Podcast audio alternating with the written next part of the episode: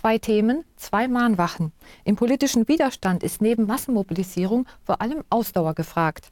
Jeden Montag gibt es in Berlin Protestaktionen gegen die herrschende Politik.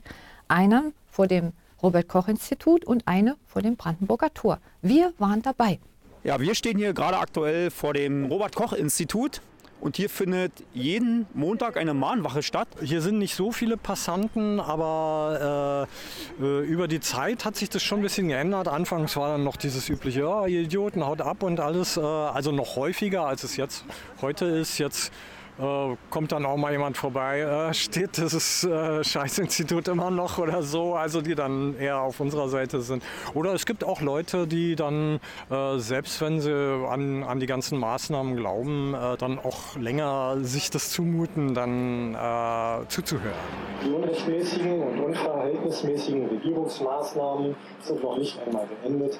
Da wird schon unter neuen Vorwänden des angeblichen Klimaschutzes und des bösen Russen erneut gegen die eigene Bevölkerung vorgegangen.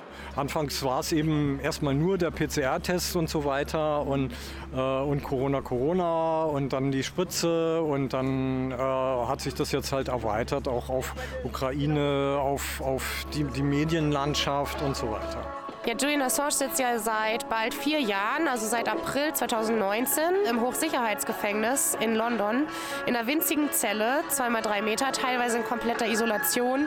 Ihm geht es ja sehr schlecht und es liegt nicht mal ein Urteil gegen ihn vor.